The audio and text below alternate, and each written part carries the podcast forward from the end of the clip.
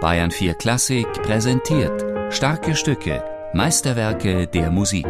Immer samstags um 17 Uhr in Bayern 4 Klassik.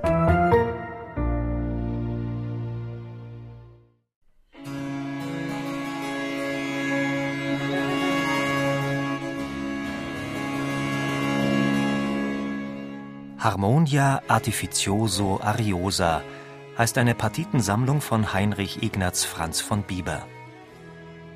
Das ist nicht gerade ein Werktitel, der einem leicht über die Lippen geht und noch viel weniger ein Programm, das den Musikern leicht von der Hand geht. Aber genau darin lag das Bestreben des Komponisten, denn der Musikmarkt in und um Salzburg im ausgehenden 17. Jahrhundert war im Wandel begriffen. Die italienische Konkurrenz marschierte mit sieben Meilenstiefeln nach Mitteleuropa, sie brachte virtuose, pulsierende Klänge mit, die allerorts Begeisterungsstürme auslösten. Bieber sah sich also gezwungen, mit einer furiosen und neuartigen Komposition aufzufallen. Das gelang ihm 1696 mit den sieben Partiten unter dem Titel Harmonia Artificioso Ariosa.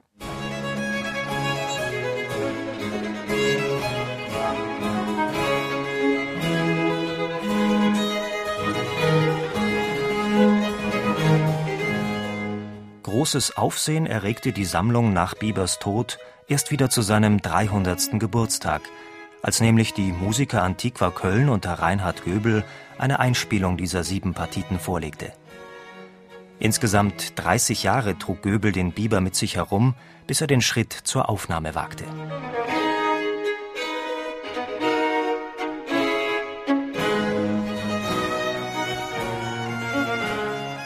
Der Titel ist im Grunde genommen der Anreger dann für die innerbetriebliche Organisationsform der einzelnen Suiten. Also immer wieder sind die virtuosen Teile der Chaconnen und, und, und Passacaglia durch ganz, ganz ruhige Airs voneinander getrennt. Harmonia Artificioso Ariosa verspricht kunstvoll gesanglichen Wohlklang in verschiedenen Violinstimmungen. So viel zum Diktat des Titels. Was die technischen Raffinessen der Sammlung angeht, erfordert das Werk höchstes geigerisches Niveau. Aber auch hier imponiert die Komposition Biebers gleich auf mehreren Ebenen, also nicht allein durch hemmungslose Läufe, die den Geiger zu einer Art Zirkuspferdchen werden lassen.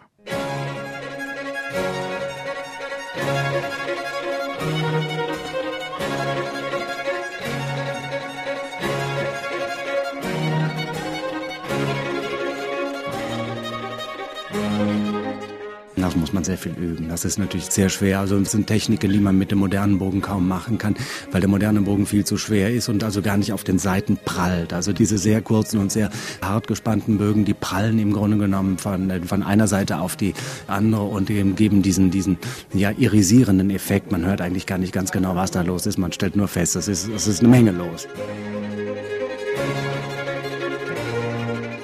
Bieber scheint sowieso eine Schwäche für das handwerkliche am Musizieren gehabt zu haben. Neben dem hüpfenden Bogen hat er vor allem die Skordatur auf die Spitze getrieben. Skordatur bedeutet, das Saiteninstrument wird absichtlich verstimmt, um dadurch eine Klangvielfalt zu erzielen. Denn auf diesem Weg können ungewöhnliche, unübliche Akkorde auf einer Geige gespielt werden.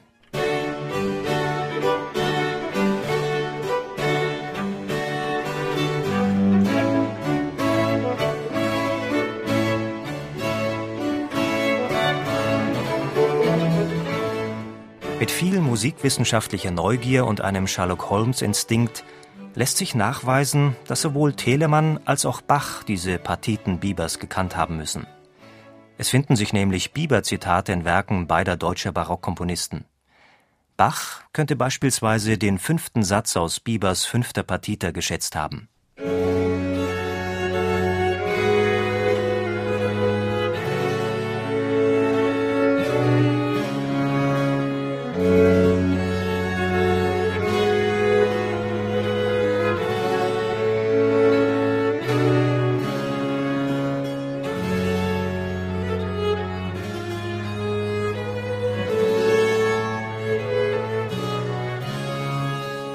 Und noch eine verblüffende Eigenart haben die Partiten zu bieten. Bieber verlangte nämlich nicht nur einen Spitzengeiger, sondern gleich zwei, die auch noch willens sind, sich aufeinander einzulassen und sich nicht gegenseitig die Show stehlen dürfen. Reinhard Göbel hat den Partner für seine Aufnahme in Stefan Schad gefunden. Das ist hohe Ensemblekunst, die nicht nur Geige und Bogen beinhaltet, sondern sicherlich auch eine menschliche Dimension hat.